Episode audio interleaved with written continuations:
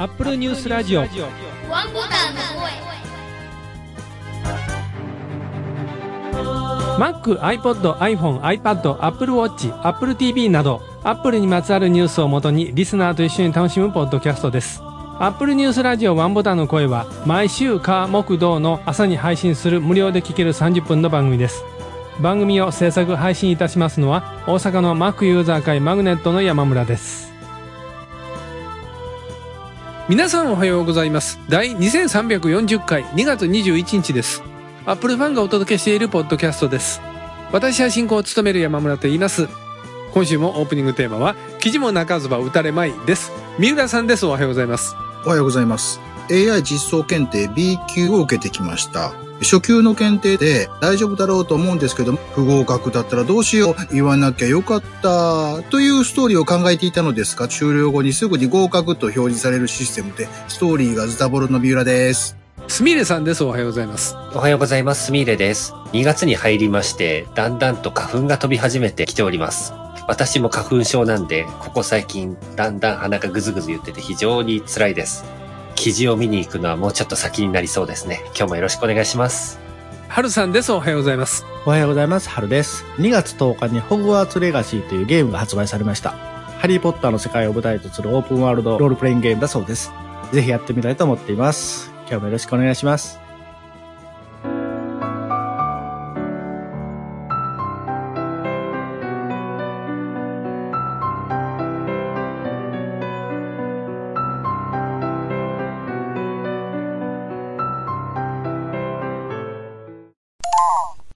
2023年春の augm 大阪開催のお知らせです。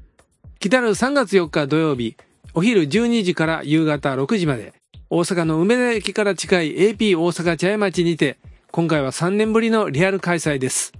今回も Apple ファン向けにたくさんのベンダーさんからの製品紹介や情報に加え、当番組レギュラーでもいらっしゃる大井先生も登壇されます。参加費は無料で、途中の入場退場も自由ですが、augm 大阪のオフィシャルサイトから事前の参加登録が必要です。3月4日に皆さんのご参加をお待ちしております。ブログ気になる気になるにあった記事です。アップル専門店のニューコム、Apple Watch シリーズ8のセルラーモデルが2200円オフになるキャンペーンを開催中。という記事が出ていました。Apple Watch、私はウルトラが欲しいなーなんて番組で何回も言ってますけど、最近は電車の中でウルトラつけてる人いたら、おおとか、全くの赤の他人なんですけど、お友達だって見せてほしいなとか思ったりするわけですよ。え見たことあります？つけてる方。あ、もういっぱいいます、いっぱいいます。えー、そう。あー私見たことなくて、えええー超レアものかなと思ったんですけど、いいるんですね、やっぱり皆さん。買われてますね。私、仕事がナンバーとか震災橋で、割と今またインバウンドが戻ってきて、海外のお客さん多い地域になってるからええ、多分、外国の人ですよ。日本人じゃないんだろうな、この人っていう感じの人があー割とアプローチウルトラつけてる率が高いです。ここでは、すみれさんとミラさんに入っていただいてるんですがはい、三浦さんは去年買ったんでしたっけ？私はシリーズ7なんですよね。あ、そうですね。8は買ってないので、はいはいはいえー、1年空いてます。ウォッチシリーズだと、セブンまだ言っても現行品みたいな感じで使えますよね、十分ね。全然、まだ新品新品、新品とまでいかんけど、まあ、うんいいですね。新しい方です。はい。すみれさんがシリーズ6 6ですね。ですね。私は46、今ここで467の人がいるわけですね。はい。別に意味ないですけど、すいません。456じゃなくてすいません、みたいいえいえ。今シリーズ8なんですけど、まあ言っても今2月でしょ？まあ半年かもうちょっとすると、秋頃には9が出てくるかもっていう気もしないではないんですけど、9じゃなく10になるんじゃないかとか、そういう話も噂でレベルで出てますよね。それは何ですか ?9 は縁起が悪いのアメリカ。いや、周年記念的なのかなっていう。え、そうなる？あ、周年じゃないでしたっけ？違いましたっけ？え、アプローチ初代って何年に出たんやろ ?2000、な。iPhone も9を飛ばしましたからね。そうなんですよ。9飛ばして10に行っちゃったんで、うん初代は2015年ですね。2015年、まだ10年、とはいえ、発表ベースだと2014年なんですね。はい。なんかあるんでしょう？もうよう分かるけど、とりあえず順当に行けばないんですよ。すねナインがないんですよとか、しょうもないしゃ言ったつもりはないんですけど、またナインとか言うとるけど、すいません。はいはい。で、まあ、この記事では、Apple Watch シリーズ8のセルラーモデルに限りますが、購入と同時に Apple Care に加入すると、Apple Watch シリーズ8そのものが2200円オフで購入できるということです。だから GPS モデルの方はキャンペーン対象外ということでした。期間は今年の3月12日まで、ニューコムと言います、Apple 製品のチェーン店ですけども、こちらのお店で実施されてるということなんで、お近くにニューコム、NEWCOM、ニューコムのお店がある方は一度覗いてみられるといいのかもしれません。セルラーモデル、憧れますが。はい。私もセルラーモデルですよ、使ってるの。ねおいいですよね。そう、でも月々500円払ってないから、もしもしはできへんだけど、iPhone が横にいないとできないんだけど、ああ、あ、SIM は入ってないわけですね。入ってないですね。eSIM ちゃいます？アプローチ。ああ、そうです。eSIM ですね。まあ、はい。SIM 情報は入れてないってことですね。入れてないですね。入そう。ステンレスモデルが欲しかっただけなんですよ。ああ、なるほど、なるほど。で、ステンレス買ったら自動的に セルラーモデルしかなかったから、ああ、時。そういうことね。ユーコムさんは埼玉県と広島県と沖縄県に各1店舗ずつあるそうです。それぞれの都道府県のワンボタンの声リスナーの皆さん、そこのお店でなんか買い物されたら番組に情報をお寄せください。寄せてくださるかどうかわからへんけど。Apple Watch もそうですけども、お買い得になる情報もう一つありまして、これもブログ気になる気になるさんからですが、Adobe Creative Cloud などを最大38%オフで販売する春のセールを開催中。学生は最大73%オフ。3月3日までという記事でした。この2月3月に、こういうグラフィック、まあグラフィックだけに限らないですけどね、アドビさんは。主にアドビさん、クリエイティブグライダーでグラフィック系が、お安くなってもそんなに訴求力あるのかななんて、厳しいことを私は思ったりするんですけども。ああ、でも、これ、学生さんとか法人さんでもみたいな感じで書かれてるんで、ええあ。おそらくメインのターゲットはそっちなんじゃないかなと。うんうんうん。でも卒生とかだったらもう遅すぎるでしょ？今のタイミングだったら。切り替え時に安くなるなら早めに更新しちゃおうみたいな方もいるかもしれないですし、法人さんなんかも年度またぐ前に年内の予算でやっちゃおうみたいな。そう、予算の関係で。ただ、個人の方、あ法人であの、何ですか？開業してて個人の方は、このタイミングしんどいですよね。確定申告やってる最中に、新しいもん買うかいったらそんなに買えへんでしょ？間に合えへんでしょ？まあ間に合わないんですけど、それはまた来年の話になるんで、うん。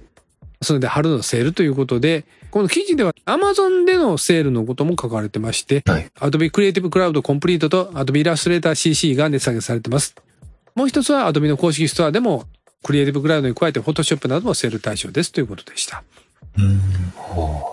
番組的には、ねいろんなメーカーさん公平に扱うという意味合いでも、アフィニティシリーズ、時々話題にしてますけども、ほとんど私しか話題にしてないよね。アフィニティの話は。私もそれに釣られてはいはい。買っちゃって、後悔の買っちゃってじゃないよ。買いまして、その誘いに乗りまして、買っええて使ったりしてますので、いいですね、アフィニティもね、とても。そう。買い切りだし。ねえ。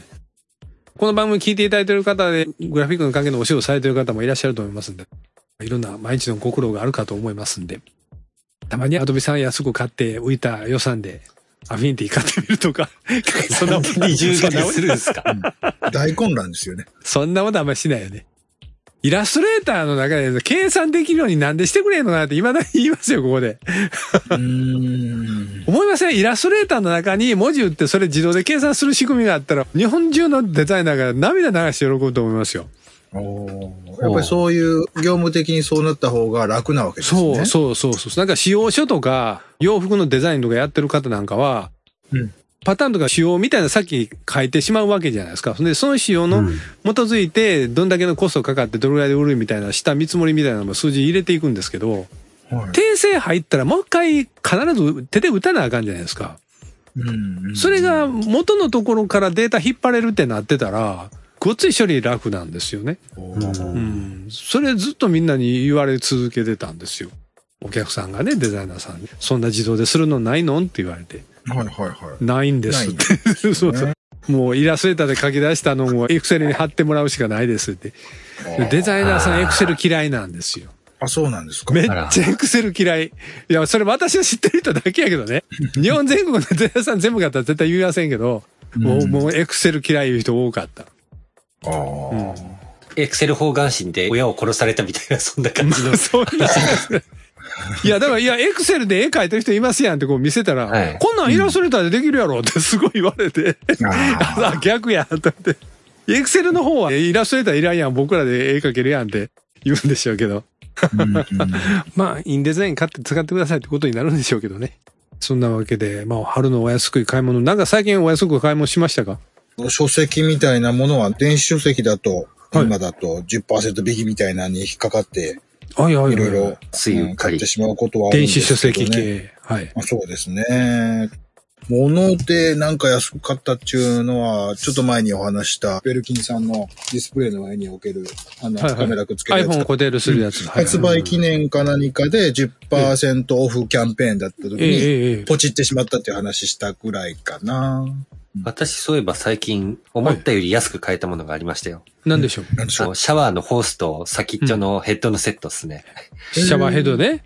シャワーの水道につながってる根っこの部分からええがやられてしまって、はいはいはいはいで、。まずパーツだけ取り替えたんですよ。うんそしたらパーツからシャワーのホースにつながる部分のネジの穴のサイズが、ええ。もう随分経ってたんで規格変更で変わっちゃってて、ああ、ある話ですよね。元からあるのが繋がらなくて、結局2、3000円ではい。新しいシャワーホースとヘッドまで買う羽目になりましたね。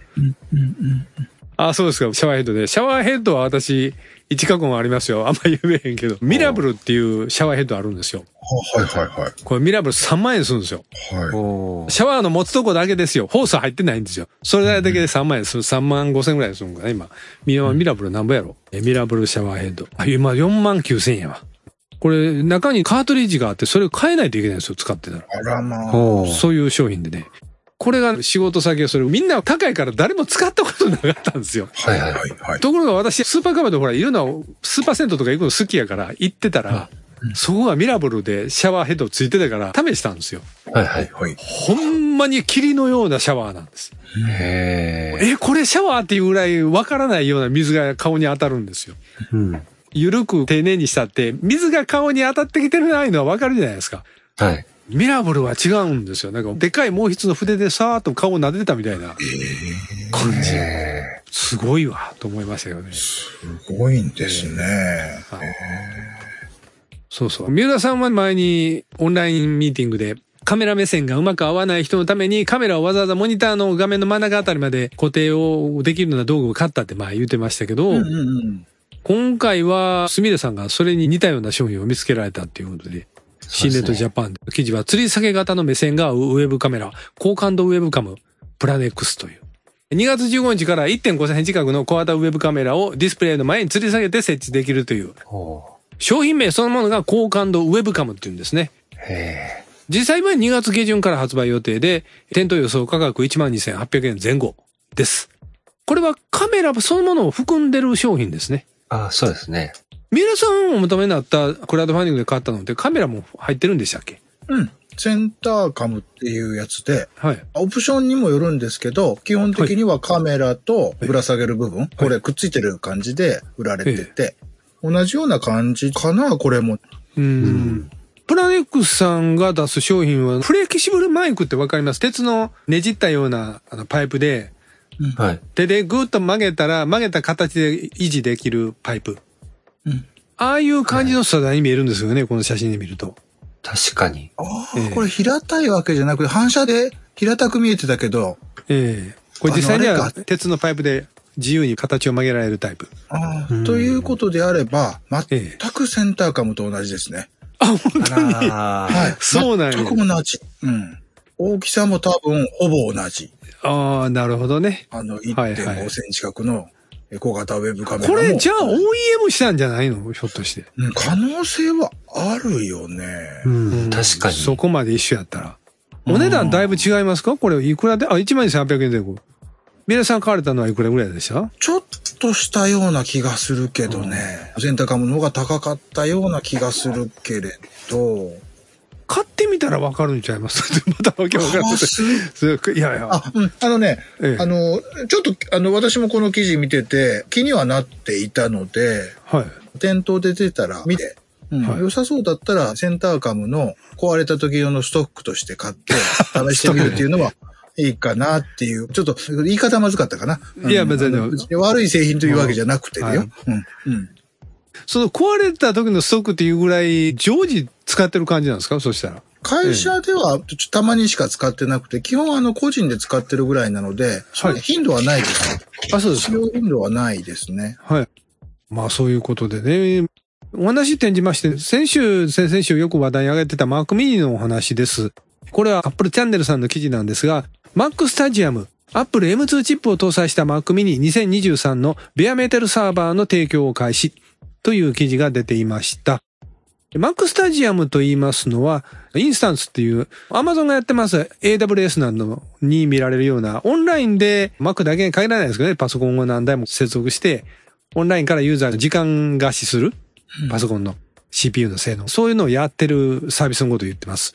この Mac Stadium っていう会社さんもそういうことをやってて、自社の Mac mini を今度 M2 のタイプにしましたということです。M2 で、M2 Pro で、それが何台もぎっしり棚に収められてるわけですから、うんクラスターでやるんですか ?1 台だけ？こういうのって、インスタ。ちょっとここの会社の仕組みはわからないですけど、まあ、ええ AWS とかと同じようなものであれば、何台使いますよとか、はい。あとそのハードディスクは何ギガ使いますよっていうのをウェブから設定すれば、その容量で使えるっていうものかなと思いますけれど。記事にも Mac Stadium さんのページのプライシングカリキュレーターという値段設定の画面があって、はいはいはいはい。例を挙げてますと M2 の Mac mini で8コア CPU の10コア GPU、8GB のメモリで 256GB SSD の場合、月額は135ドル、1時間単位では0.18ドルというお値段設定がめでていました。なかなかお安いと私は感じましたけどね。本当に業務で使うなら。うん、そうですね。すね思ったより、ずーっと使いっぱなしでもいいんでしょ？月額やから。月額、夕方でこれ終わりで すぐ言われるわけじゃないでしょ？オンラインでうん繋がっでしょてるから。うね。うん、そうでしょうね。うん。だからそれ考えたら、延べ30日動きっぱなしで135ドルやったら、割とお安く使えてるんちゃうかなっていう気がしますけど。そうですね。うん。で安定稼働して、自分のところにマシンがないから、もう物理的にないっていうことで、スペースは取らないですし、電気代も取らないですからね。うん。もちろん現物買って机の上に置いた方が安く上がるのは分かってるんですよ。うん。記事でもその仕様でハードウェア買ったら599ドルやって書いてあるんで。ただ、物理的に自分が持つと壊れた時のリスクがあるじゃないですか。まあそうですね。ね、オンラインっていうのは基本使ってることに対してから壊れたら変えてくださいよと。もちろんそれなりのことは向こう用意してるでしょうから、うんそういうリスクがないっていうのはありがたいから、全然合うんちゃうかなという、うん思いますけどね。うんじゃあ個人でこういうの使うかって言ったら、それはちょっとねっていうのは、ね、お家でブラウザ見たりとか個人の情報いろいろやり取りするのによそのパソコン使うの生でも無理やわなってなりますから。個人では使いにくいかな。ですよねうん。うん宮内さんに前も私ちょっとして聞いたんかもしれないですよ。申し訳ないですけど、グラフィック 3DCG とか、すっごい GPU とかもフルで回さないぐらいのものも、こういうインスタンスは利用できるもんなんですか？できるとは思いますけど、画面を飛ばしてきてるので、あのはいネット越しから。ええだから、リアルタイム性がどこまでかっていうと、ちょっとネット環境によるよねと。ただ、うん昨今超高速のゲームでも、ええオンラインから使えるゲームもあるじゃないですか。はいはいはい。うん、そういうのも考えると、そこそこのグラフィックスは、ネットさえ早ければ使えるのかもしれないですうね。んでも、そういう使い方はあんまりこういうものは想定はしてなくて、はい。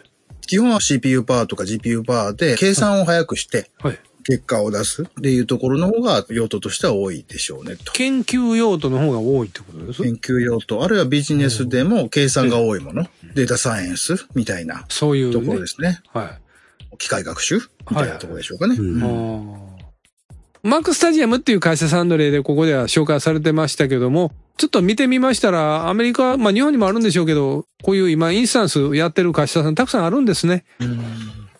MacStadium、MacinCloud、MacWeb、Mac mini Vault とか、そんないっぱいあるみたいです。そういうことをやってる会社さんが。だからもう M2 とか買わんとみんなこういうのを使いましょうよ。いやいやいや、ダメ。そうは言ってもやっぱり手元で ね、使いたいわけですよ。ですね。はい。うん最後に iPhone マニアさんの記事をご紹介します。日本の Apple オンラインストアでの iPhone 整備済み製品販売は幻に、カテゴリー消滅という記事が出ていました。覚えてらっしゃいますでしょうか？先週の配信の中で、OSSA とすみれさんと私さんにね、会話してた時に、アップルの整備済み製品のコーナーに、今まではなかった iPhone が現れた。iPhone のカテゴリーページができましたと。これはいよいよ iPhone も Apple のページで整備済み製品として購入できるんじゃなかろうかみたいな話題しましたが。はい。あの時私言ってたんですよね。こんなんしれっとなくなる時あったら嫌じゃないですかって。って言ってたら本当になくなってしまったらしいです。はい。記事によりますと、誤って掲載されただけではないかと。なるほどなん。ですけど。こんなんかって作るの人手がいるわけじゃないですか。勝手にほっとってなんか AI が作るわけでもないから、作った人は何のつもりで作ったんでしょうね、ページ。単純にアメリカ仕様とかのものをベースにして、日本語訳かけただけだったのかもしれないですよ。そうかもしれないけど、そうか、全部のを作ってて、iPhone のも一緒に作ってしまってたいうこと、うんとりあえず作っといて後で消せばいいやっていう。ですかね。うん、まあ、ちょっと私たちに夢を与えてしまったのは罪なやつだと思いますけどね。iPad などのモデルはね、残ってますよっていうことで、あの、整備済み製品のところまだありますよってね、記事で書かれてましたけどもね。これでまた山村さんのフラグ建築士の伝説が一つ増えてしまったわけ何です、ね。フラグ建築士って？あの、フラグが立ってるとっていう。そうですね。そうや、フラグで、今、皆さんもフラグの意味わかるかもしれないですけど、一般にフラグが立つっていうのは、良くない知らせってこと、ってことになってますやん。必ずしもそうじゃないですけどね。うん。まあでも文脈とかなんかの物語とか漫画でもフラグが立つって話があった時に、その後じゃあラッキーがあるかとか、勝利の兆しが見えてくるかとか、いう文脈ではあんまり使われないじゃないですか。うん、あでも、女の子との恋愛にフラグが立ったとか、そういう表現の仕方は結構されてますよ。恋愛ゲームとかあるじゃないですか。はいああいうので告白してもらえるルートに入れるのをフラグが立つみたいな感じの言い方をしたりはしますね。これ今何が言いたかったかっていうと、はい皆さん、昔の8ビットマイコンなんかで、はい。CPU でアセンブラとかやっていくと、うん。このスタックは生きてるかどうかとか、その次のスタックはオーバーフローしてるかどうか分かるために、ゼロフラグというのが立つのがあるじゃないですか、プログラムで。うん。あれから来てるんちゃうかなってフラグが立つって最初に言い出した多のは。分、コンピューター用語だと思いますよ、もともとそう。は。私、それを思ってるんですよ。未だにエクセルでも会社にいるとで、オンオフみたいなはいエクセルの欄については、フラグオンオフっていう時もありますからね。あ、あるんですか、やっぱり？うん。そこからフラグが立つっていう、ファミコンのゲームでそんなんあったんですか？ドラクエとか、そんな、ないの？知らないで、そう、フラグ今質問してます。でも、マイコンのことからそんなに広まるかなとちょっと思いにくくて、プログラミング用語っていうページは先頭に出てきましたあ、が、ほんまですか。ほな、やっぱり、そうなんですね。三浦さんに貼っていただいたのは、マイナビさんのページですね。フラグが立つのフラグとは意味や使い方の解説です。SNS では、まあ、なんとかフラグとかね、みんなよく言う。うん。もっともっと期限たどれば、スポーツの判定、審判が立ってて、旗上げて、状況を分かるようにするっていう、そこからプログラミングで旗を立てるみたいな表現になったわけでしょ？多分。多分としては言えばいいんだけど。当番組、シャープ OBD のハッシュタグをつけて、ツイッターでつぶやいていただきますと、こちらで検索して読ませていただいてます。シャープアップル、シャープワンボタンの声とつけていただいても、こちら見てます。2月8日、釣り人さんからです。2334回の中でセキュリティのお話がありました。配信を聞いて E メールをチェックしたら懸命に Apple ID についてよ情報確認というメッセージが届いていました。Apple ID に紐付けしていないアドレスに届いたのも怪しいけど、ついてよのよって何っていうふうに言ってました。日本語がおかしいメールが届いてたということなんですね。うん。あの手この手でメールを開かせよう、そのリンク踏ませようというスパムメールってよく来ますもんね。いやー、でも最近だいぶ巧妙になってきましたよね。いや、ほんとほんと。アマゾンのアカウントが停止になりましたとかね。そうそうそうそう。うんね一昔前だったら怪しい日本語なんですぐに分かったんですけど、最近区別がつかないようなのも出てきてるんで、はい。そうですよね。はいそれこそ今流行りの自動で生成するやつとかで作られちゃった時には、うんはいそうですよね。なかなか見分けがつかなくなるでしょうね。その変なメールが来たら注意しないといけないっていうことですね。うちの会社の中でもそういうのに引っかからないように、テストメールが飛んでくるんですよね。ほう。あそれっぽい感じで。そう。それっぽいやつでクリックする URL が本当は触っちゃいけない URL になってるんですね。もちろんテストなので害のないところに飛ぶんですけど、えええええそれでもそれをクリックしちゃうとテストで引っかかったという扱いになるはい。というのが飛んできます。前回1ヶ月前にされたものは私引っかかっちゃってですね。ええなんでかっていうと、たまたまはい。会社でパソコン使ってて、メッセージで、会社のお偉いさんが、どこそこの YouTube に出ましたって言って、はいはいはい。ぜひ見てくださいって来てたんですよ。それは、あの、正しいやつですよ。正しい URL なんですけど、それクリックして見ている時に、はい。そのメールが飛んできたわけですよ。テストするメはい。ールが。はいはいはい。たまたま。ええそのメールの内容が、会社のパソコンを無断利用していないかっていうところを検査しておりますみたいなメールで、はいゲゲ、今見ている YouTube って無断利用扱いされてないよなと思って、はい。急いでクリックしちゃったんですよね。それクリックすると、え無断利用してるのが数がわかるみたいなものが わかるって書いてて、はいはいはいはい。うわー、タイミングよくクリックしちゃったわ、みたいな。それ、最初の上司の方の動画云々のお知らせも向こうの人が送ってきてたんでしょ？じゃないんですよ。じゃないんですか？まあじゃないんですよ。もうこれはたまたまなんですよね。これは、うん、こういうのなんだろうなと思いました。実際の事件が起こるところって。普段の自分だったらかかんないのに、たまたまそのタイミングでメールが来たことで、触っちゃうっていうのがあるんだなと。別のことに集中してると判断力鈍りますもんね。そう。わっと思うとね。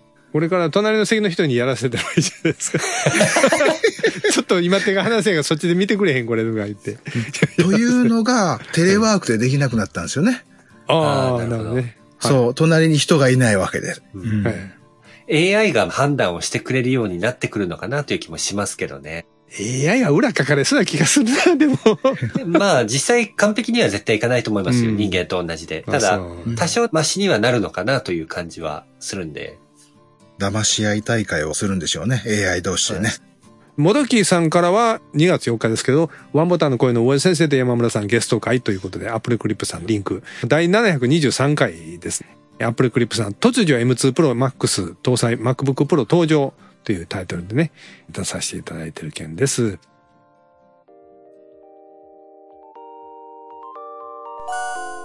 アップルニュースラジオワンボタンの声では皆様からのコメントをお待ちしております。2月のテーマは Mac と iPod、iPhone、iPad、Apple Watch などの記事も泣かずば打たれまい。家事に内緒で iPhone を最新モデルにして前のケースに入れて使っているのに、うっかり、やっぱり今年のモデルは反応いいわと言ってしまったとか、天国にいるジョブズ氏もアップルパークを見たら誰がこんな立派な社屋を作ってくれたのかと言ってるよと言ってしまって不勉強がバレたとかのお話をお待ちしております。ここで Mac ユーザー会マグネットの2月の予定をお伝えいたします。2月のマグネットは新型コロナの感染拡大を鑑みてオンラインでの開催にいたします。2023年2月22日水曜日午後9時から Zoom を使って行う予定です。以前は午後7時開始で参りましたが午後9時開始に変更していますのでご注意ください。詳しくはマグネットのオフィシャルページでご確認ください。次回の配信は2月23日木曜日を予定しています。それでは次回の配信まで。オーバー